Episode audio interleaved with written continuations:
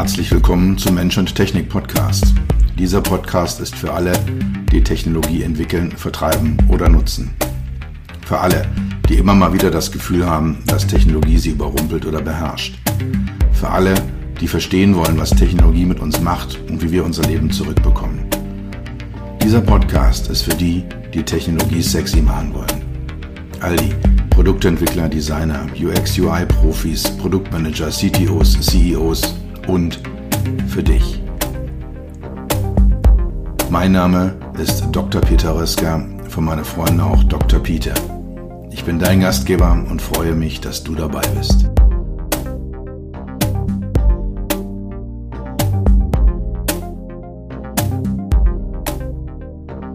Und hier die zweite Folge des Podcasts. Wir müssen alles über den Menschen wissen, um Technologie zu gestalten und nicht umgekehrt. Indem ich das Buch Eine kurze Geschichte der Menschheit von Yuval Noah Harari analysiere und an der Technologie HMI-Entwicklung spiegel. Es ist wie gesagt die zweite Folge. Wenn du die erste Folge von letzter Woche nicht gehört hast, empfehle ich dir zurückzugehen die erste Folge zu hören, die ersten 30 Minuten und dann hierher zurückzukommen und die zweiten zu hören.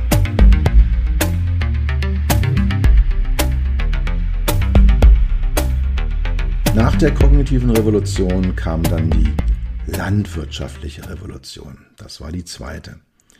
Der ursprüngliche Lebensstil des Menschen ist nomadisch. Also wir waren Nomadengruppen, kleinere Gruppen, 20, maximal 50 Mitglieder, die durch die Gegend gezogen sind, die gejagt und gesammelt haben äh, und äh, ja, die halt eben diesen nomadischen Lebensstil ohne länger andauernde feste Wohnsitze hatten.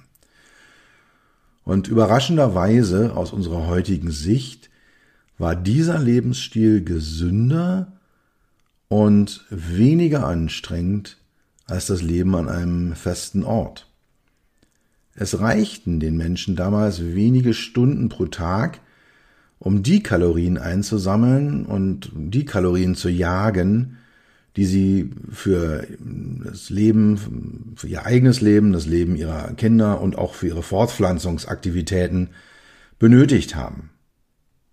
Und der Rest der Zeit war wahrscheinlich gemütliches Abhängen in Gruppen, ähnlich wie wir das heute bei Menschenaffen auch noch beobachten.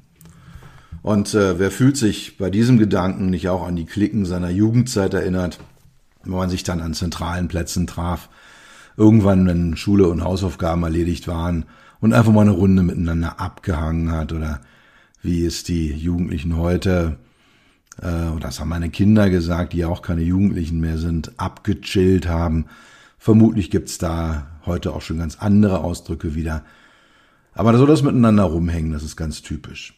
Auch wenn wir so an die Strände des Mittelmeers im Sommer denken, wo wir alle zusammen hinreisen, um in großen Gruppen dort einfach nur rumzuliegen und äh, Spaß miteinander zu haben. Oder auch äh, an, an wunderbar vergammelte Nachmittage in Cafés erinnert mich das, wo man in einer größeren Gruppe sitzt, sich austauscht und einfach nur Zeit hat. Also das war im Rahmen des nomadischen Lebensstils unserer Vorfahren in der Zeit von vor 70.000 Jahren bis vor ungefähr 10.000 Jahren äh, Standard. Das, das, das war Teil des, des Lebens und, und Teil des Lebensstils, den die, die Menschen damals hatten. Nicht der Mensch hat den Weizen domestiziert, äh, wie es häufig kommuniziert wird, sondern der Weizen hat den Menschen domestiziert. Vor eben genau diesen 10.000 Jahren, bisschen mehr, stellten die Menschen fest, dass die Ernte von Weizen üppiger wird, dass sie besser wird, dass sie also mehr Kalorien abwirft, wenn man die Felder pflegt, düngt, Unkraut entfernt. Also Aussaat, Felder bewachen, Ernte einbringen, wurde nach dieser Feststellung mehr und mehr der Fokus des Lebens.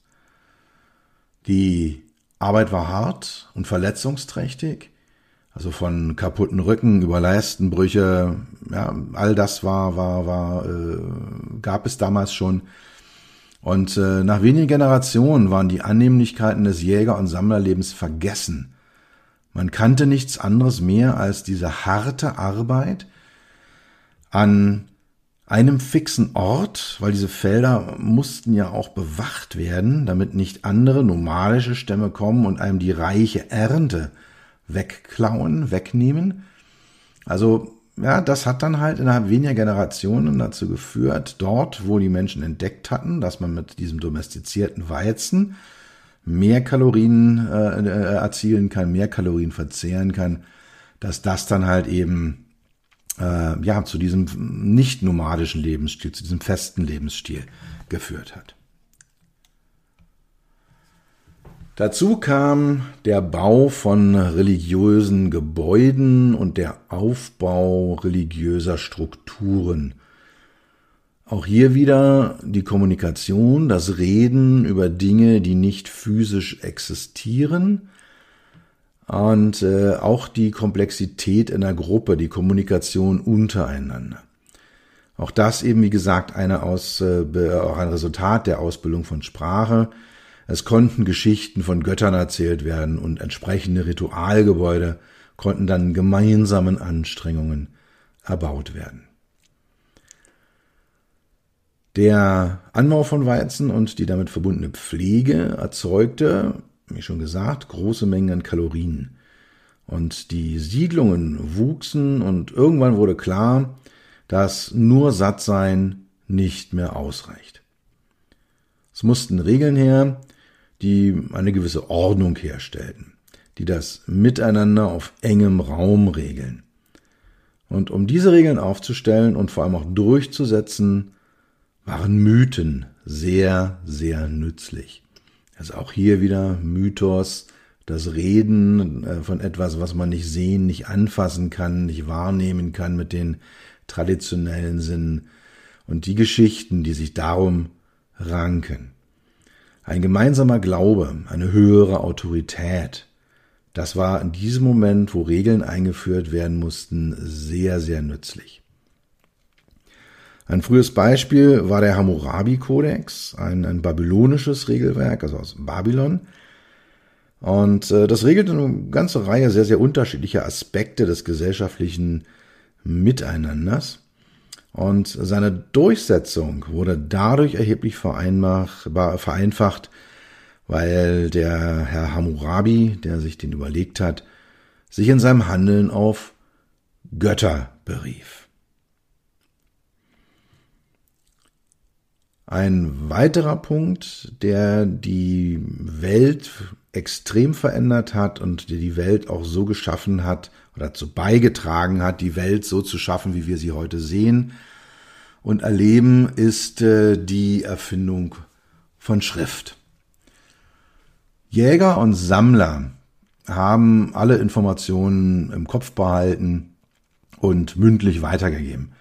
Welche Pflanze ist giftig, welche Tiere kann man wie jagen, was kann man von Tieren essen, welche Teile einer Pflanze kann man essen und so weiter und so fort. Also dieses Wissen ist äh, unter Jägern und Sammlern äh, ja, im Hirn, im Kopf abgespeichert worden, mündlich weitergegeben worden, um eigene Erfahrungen angereichert worden und dann wieder mündlich weitergegeben worden.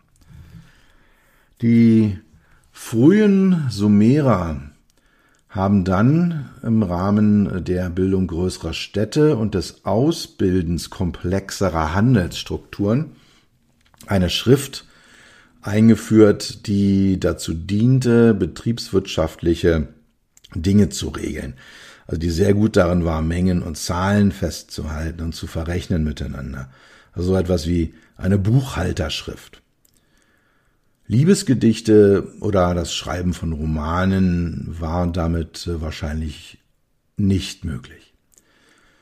Später kam dann die Keilschrift der Sumerer hinzu, ähnlich auch wie die ägyptischen Hieroglyphen, war das eine sogenannte Vollschrift, die alles, was gesprochen werden konnte, auch niederschreiben konnte. Also das waren die drei Schritte, alle Informationen im Kopf und mündlich weitergeben, eine Schrift für einen speziellen Anwendungszweck, die nicht alles abdeckt, was gesagt werden kann, und dann als letztes die Vollschrift, die alles, was gesprochen werden kann, wiedergibt. Wir haben jetzt die kognitive Revolution betrachtet, das äh, ja, Herausbilden von Sprache, das äh, Herausbilden des menschlichen Gehirns, dann die landwirtschaftliche Revolution, der nicht der Menschen hat den Weizen domestiziert, sondern der Weizen hat den Menschen domestiziert. Die Schaffung von Ordnung in größeren Gruppen über Regelwerke und die Schrift. Und die nächste Stufe in diesem ja, in diesem Fortschritt, in dieser Linie ist die Einführung von Geld. Größere Gruppen haben dazu geführt, dass es zu Spezialisierungen kam. Also es gab dann nicht mehr Leute, die alles gejagt und alles gesammelt und irgendwie alles hatten, sondern es gab dann Menschen, die gejagt haben, es gab Menschen, die Felder angelegt haben und betrieben haben, es gab Menschen, die Häuser und Boote gebaut haben, es gab Menschen, äh, die, die, äh, ja, Stoffe gemacht haben, die Kleidung hergestellt haben, die Schmuck hergestellt haben. Also es gab dann äh, diese Spezialisierung. Und das Ganze ließ sich in überschaubaren Gruppen und in äh, überschaubaren Komplexitäten durch einen Tauschhandel abwickeln. Irgendwann war aber klar, dass das so nicht mehr funktioniert.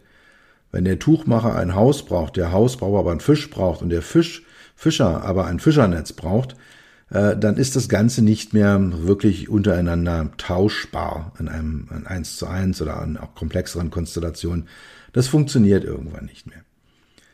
Und dafür wurde dann Geld eingeführt, um eine Vergleichbarkeit von Waren und Dienstleistungen herzustellen und um eben diese komplexen Tauschprozesse zu ermöglichen, die wir heute völlig selbstverständlich durchführen. Egal wer von uns was beruflich macht, wir gehen alle zum Bäcker und kaufen ein Brot und können das alle mit Geld bezahlen. Also von daher einerseits die Vergleichbarkeit. Wir können sagen, bei diesem Bäcker kostet das Brot zwei Euro und bei dem anderen kostet es zwei Euro, fünfzig. wir haben also eine Vergleichbarkeit. Und äh, 50 Brote entsprechen der Arbeitsleistung eines, eines Ingenieurs äh, von einer Stunde. Also das ist plötzlich vergleichbar und wir können alle diese komplexen, komplexen Tauschprozesse ermöglichen. Geld basiert in erster Linie auf Vertrauen, auf Glauben. Und es ist ja erstmal, wenn man so einen, Geldschein hat, nichts weiter als ein bedrucktes Stück Papier. Und dieses Papier, ein Wert, der geht gegen Null, da brauchen wir nicht drüber zu reden. Aber wir haben halt eben, äh, ja, einen, einen Gegenwert. Wir haben dafür was gemacht und diesen 500-Euro-Schein dafür erhalten. Und mir ist es mal passiert, dass ich mit so einem 500-Euro-Schein in Spanien einkaufen gehen wollte. Und gerade in Spanien ist es ganz extrem ausgeprägt. Äh, dort wird kein Geldschein akzeptiert, der größer ist als 50 Euro. Jetzt stand ich da mit meinem 500-Euro-Schein, keiner wollte ihn haben, auch für mich zur Bank gegangen. Und die Bank sagte mir auch, äh, nee, da ich kein Kunde bei Ihnen sei, würden Sie mir den nicht umtauschen in 10, 50-Euro-Scheine. Und dann hatte ich plötzlich nichts weiter als ein Stück Papier mit einer Bedruckung in der Hand, aber nicht den wirklichen Gegenwert von 500 Euro. Ich konnte damit nicht im Supermarkt einkaufen, Waren beschaffen, ich konnte im Restaurant mein Essen nicht bezahlen damit. Also dadurch, dass diesem 500-Euro-Schein und damit auch mir kein Vertrauen entgegengebracht worden ist, äh, ging es, äh, konnte ich ihn nicht umtauschen, konnte ich den, den Wert, den ich dafür aufgebracht hatte, nicht bei anderen einlösen. Also Geld basiert auf Vertrauen.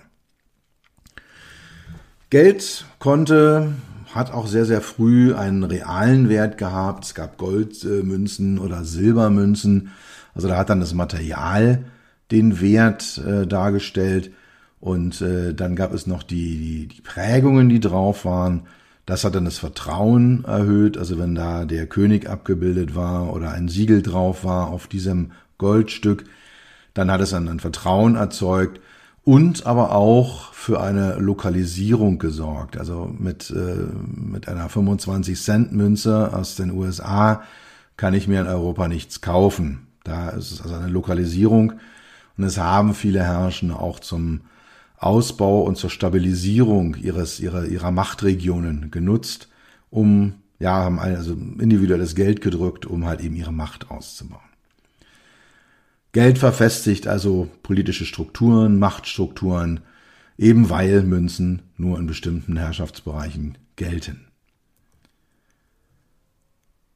Jetzt könnte man glauben, Geld sei eine richtig gute, nachteilsfreie Angelegenheit. Ist es natürlich nicht. Der große Nachteil an Geld ist, es reißt alles an Vertrauen, es reißt allen Glauben an sich. Bevor die Menschen ihren Freunden vertrauen oder an Götter glauben, vertrauen und glauben sie eher an Geld.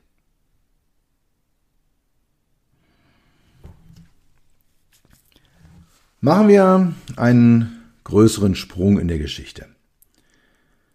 Die letzten 500 Jahre haben sich im Bereich Wissenschaft und Technik extreme Veränderungen ergeben. Wer die Welt mit ihrer kompletten Durchdringung mit Technologie verstehen will, sollte sich diese Entwicklung genauer ansehen. Durch die Wissenschaft wurde göttliches Wirken durch das Verständnis von Naturgesetzen ersetzt. Also vorher hatte man hinter allem göttliches Wirken vermutet. Irgendwann stellte man fest, nie, da gibt es ja Naturgesetze. Man hat die verstanden, man hat die durchdrungen. Und ein weiterer ganz entscheidender Punkt ist, dass die Menschen sich ebenso vor rund 500 Jahren eingestanden haben, dass sie unwissend waren oder dass wir auch heute unwissend sind, dass es Wissen gibt, was existiert, sie aber nicht haben. Davor war Fortschritt nicht vorgesehen, weil die meisten Menschen glaubten, dass die goldenen Zeiten hinter ihnen lagen und nicht vor ihnen. Und genau diese Erkenntnis im Denken, also von Fortschritt ist nicht vorgesehen, goldene Zeiten liegen hinter uns, zu, wir wissen gar nicht alles und wir können Wissen erschaffen. Diese Änderung war zentral für die Welt, wie wir sie heute um uns sehen und für die Art und Weise, wie wir heute die Welt beeinflussen. Bis zur Aufklärung waren Götter unfehlbar und heilige Schriften die einzige Wahrheit. Und durch die Abwendung von der Religion wurde die naturwissenschaftliche Wahrheitssuche möglich und damit auch die Technologisierung. Um Komplexität zu erzählen, um Komplexität begreifbar machen, wurde früher, wurden früher Geschichten erzählt. Und das war auch schon äh, bei den Jägern und Sammler so. Das war also bis vor ja 500, 600 Jahren waren Geschichten ein probates Mittel, um Komplexität erklärbar zu machen. Heute nutzen wir für die Komplexität, die wir betrachten, zum Beispiel die Mathematik. Eine absolut universale Sprache weltweit äh, angewandt, äh, funktioniert immer und überall. Und also Mathematik ist da sehr, sehr global und ähm, ja, erzählt Komplexität, erklärt Komplexität, durchdringt Komplexität. Es gibt äh, replizierbare Experimente, Studien, die man entsprechend macht. Es gibt die Statistik, mit äh, der wir uns teilweise auch im Moment etwas unfreiwillig intensiv auseinandersetzen, mit Prozentzahlen und auch mit Wahrscheinlichkeiten, Wahrscheinlichkeitsrechnung.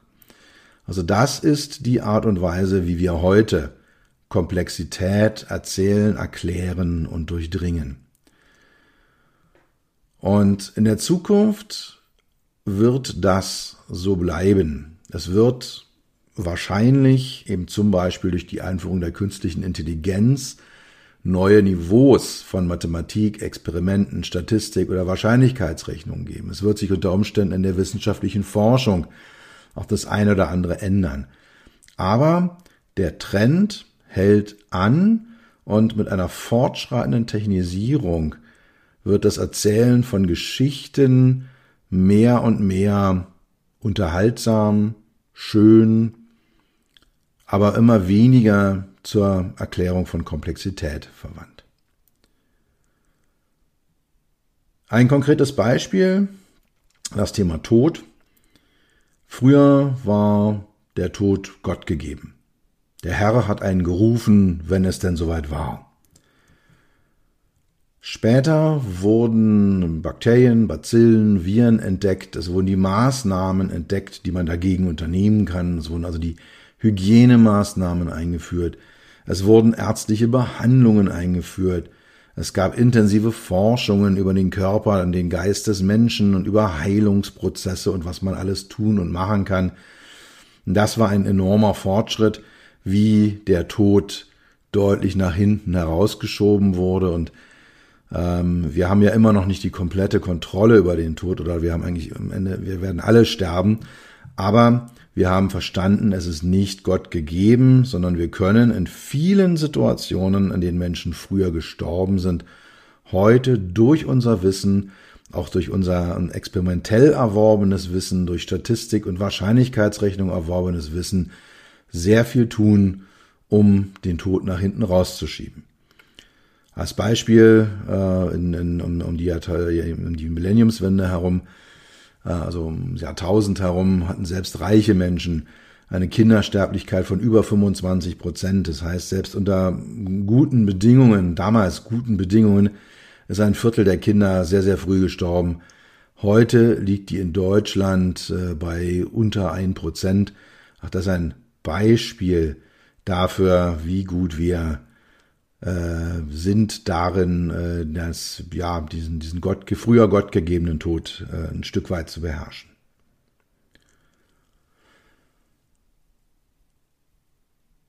Glück und Erfolg sind untrennbar mit Geld verbunden.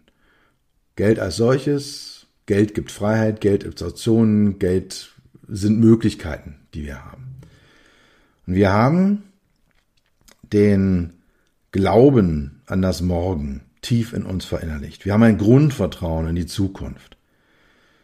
Ein Beispiel, wir kaufen uns heute ein Auto, weil wir glauben daran, dass es auch morgen noch Straßen und Tankstellen geben wird und dass wir auch morgen noch mobil sein können. Ansonsten würden wir diese 20, 30, 50, 100.000 Euro ja nicht in die Hand nehmen und uns da irgendein Artefakt hinstellen, wenn wir nicht Grundvertrauen hätten daran, dass wir das morgen auch noch nutzen können.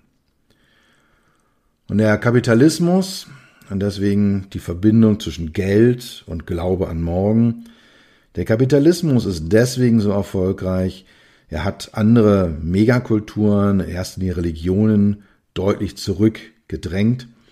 Und auch dabei spielt, spielen Wissenschaft und Technologie eine zentrale Rolle weil sie religiöse Vorstellungen widerlegt haben. Also zum Beispiel die Erschaffung der Welt in sieben Tagen, wie sie im Alten Testament drinnen steht, wissen wir heute, das war nicht so, das waren Milliarden Jahre, die da in die, ins All gegangen sind. Dass die äh, Erde 4000 Jahre alt ist, da gibt's so Sekten, die glauben daran, die können es auf den Tag genau berechnen sind irgendwie um die 4000 Jahre, weiß auch nicht genau welche der, der, der Sekten das ist. Wissen wir auch, kann so nicht sein. Oder auch die Idee, äh, dass es keine Evolution gibt oder dass der Mensch die Krone der Schöpfung ist und dass wir fertig sind, dass sich nichts mehr, nichts mehr ändert bei uns, dass wir keinerlei Evolution mehr unterliegen. Von all diesen Dingen wissen wir, die waren und sind äh, Bestandteile von Religionen, wissen wir heute, durch die Wissenschaft, dass das so nicht stimmt.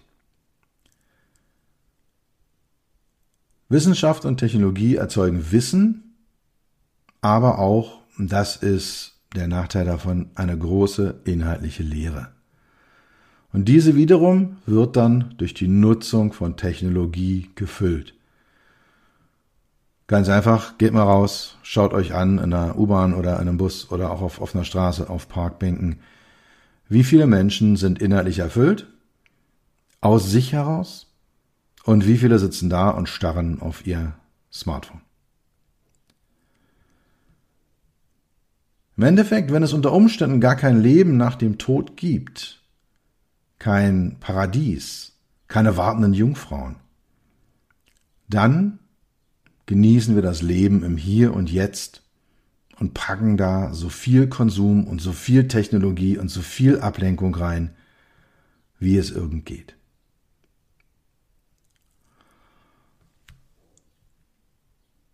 Gut, wir haben jetzt hier tausende von Jahren im Schnelldurchgang durchlebt im Rahmen dieses Podcasts.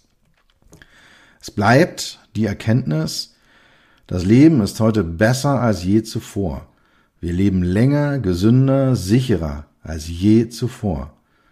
Und vor allem, die Welt war nie friedlicher. Und es mag uns heute, wo wir von Nachrichten überschüttet werden aus allen Teilen der Welt, wo Menschen sich gegenseitig töten, abmurksen, verletzen, erschießen, mag das irgendwie komisch erscheinen. Und wir hatten doch im 20. Jahrhundert diese zwei fürchterlichen Weltkriege und trotzdem ist äh, das 20. Jahrhundert das friedlichste Jahrhundert der Menschheitsgeschichte gewesen.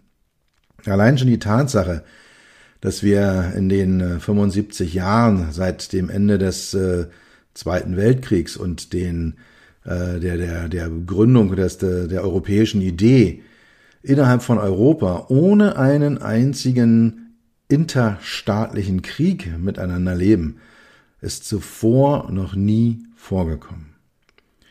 Und Technologie hat an diesem gesünderen, besseren, längeren und sichereren Leben einen erheblichen Anteil. Wir kommunizieren sehr einfach über die gesamte Welt. Wir treiben Handel mit der gesamten Welt. Die Welt ist enger zusammengerückt. Und natürlich hat das auch Nachteile. Aber es hat den immensen Vorteil, man erschießt seine Kunden nicht und man erschießt seine Lieferanten nicht. Und deswegen leben wir heute in einer friedlicheren Welt als jemals zuvor. Die Frage, die sich stellt, sind wir glücklicher? Und es gibt für jeden Menschen ein persönliches Glücksniveau. Und das kann man wunderbar feststellen, wenn man sich mal Lottogewinner genauer anschaut. Ja, also jemand, der vorher ein, äh, sag mal, sehr bescheidenes, einfaches Leben geführt hat, hat sechs richtige plus Zusatzzahl im Lotto, bam, zweistellige Millionensumme auf dem Konto. Der ist erstmal verdammt glücklich, dem geht's richtig gut. Und abgesehen davon, dass mit sehr, sehr hoher Wahrscheinlichkeit nach zwei, drei Jahren von diesem Geld nicht ein einziger Cent übrig ist, ist er oder sie nach sehr schneller Zeit auf genau dem gleichen persönlichen Glücksniveau, wie er oder sie vorher war. Das gilt auch für Gehaltserhöhungen. Die wirken erstmal unglaublich motivierend, und in einer relativ kurzen Zeit ist es normal, hat man sich dran gewöhnt. Und das Ganze gilt auch andersherum, auch in Lebenskrisen. Egal wie tief die Krise ist, nach einer Weile, die mag kürzer oder auch länger sein, stellt sich immer wieder das gleiche Glücksniveau ein. Wenn man in die Glücksforschung reinschaut, gibt es einige ganz, ganz wenige Parameter. Eine ist die Zahl des, des, äh, die Größe des äh, sozialen Netzwerks, die Zahl der Menschen, mit denen man häufig und direkt kommuniziert. Das andere ist äh, die Länge des Arbeitsweges. Also da gibt es so ein paar Parameter, die da reinspielen. Aber im Endeffekt ist das Allermeiste, von dem wir glauben, dass es glücklich macht, nicht dauerhaft Glücksniveau ändernd. Und das ist auch genetisch gesehen, anthropologisch gesehen sehr sinnvoll. Weil stellt euch vor, ihr kriegt einmal eine Gehaltserhöhung und ihr freut euch darüber 20 Jahre lang äh, jeden Tag, jeden Tag, wenn ihr nach Hause kommt, äh, äh, leert ihr eine Flasche Sekt und tanzt vor Glück äh, durchs Wohnzimmer. Äh, ihr jubelt im Büro, ja, nicht wirklich sinnvoll. Oder eben auch, wer, wer, wer mal nahestehenden Menschen verloren hat, äh, man, man, man kommt da wieder raus und man, man findet auch ein neues Glücksniveau oder das alte Glücksniveau wieder. Wenn man ewig im Jammertal sitzen bleibt, dann ist man auch nicht besonders äh, ja, wirksam, hat man nicht besonders viel Möglichkeiten, sein, sein Leben zu steuern, kann man nicht besonders viele Dinge erfolgreich tun.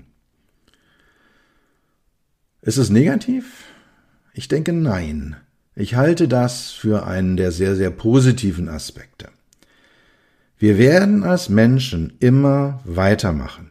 Wir werden immer mehr versuchen, besser zu sein, immer mehr versuchen, mehr Technologie, mehr Geld, mehr Dinge zu erledigen, um die nächste Glücksphase zu erreichen, um nächste Gehaltserhöhung zu bekommen, um ja, den nächste, das nächste Glücksniveau zu erreichen.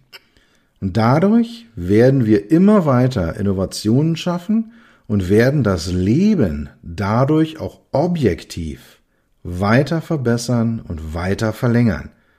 Also noch länger, noch gesünder und noch sicherer leben, als wir das heute tun. Und das nochmal als äh, Mahnung äh, gegen Ende. Wir sind an der Schwelle, Cyborgs zu werden. Mischungen aus Technologie und natürlichen Menschen. Aber das ist ein Thema, was ich in einer anderen Podcast-Folge nochmal genauer analysieren werde.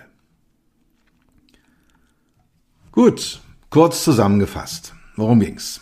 Der Mensch war bis vor gut 70.000 Jahren äh, nur ein Säuger von vielen. Und es war nicht absehbar, dass irgendwann mal irgendwas passiert, dass dieser Mensch diesen Globus so allumfassend beherrscht, wie wir das jetzt im Moment tun. Vor 70.000 Jahren fand die kognitive Revolution statt, vermutlich durch einen genetischen Fehler. Wir haben dadurch ein komplexeres und effizienteres Gehirn bekommen und vor allem haben wir die Sprache ausbilden können und die Kommunikation auf ein komplettes, komplett neues Level von Komplexität heben können. Vor 10.000 Jahren kam die landwirtschaftliche Revolution, der Weizen domestizierte den Menschen. Es kam zur Ausbildung von Regelwerken, Regierungsstrukturen, es kam zur Bildung von Schrift und Geld, um die Komplexität größerer Gruppen beherrschen zu können, um den Handel beherrschen zu können. Dann wurden die Religionen durch die Wissenschaft ersetzt und damit begann der technologische Fortschritt, in dem wir uns heute noch in, wie ich denke, einer eher frühen Phase befinden und äh, der in so einer Art ja exponentieller Steigung oder Hockeystick, wie es auch genannt wird, jetzt gerade anfängt durch die Decke zu gehen. Technologie ist omnipräsent und wir werden in absehbarer Zeit eine weitergehende Verschmelzung von Mensch und Technologie erleben. Das war's für heute. Ich bedanke mich dafür, dass du Zeit mit mir verbracht hast. Du hast etwas für dich getan, was dir keiner mehr nehmen kann.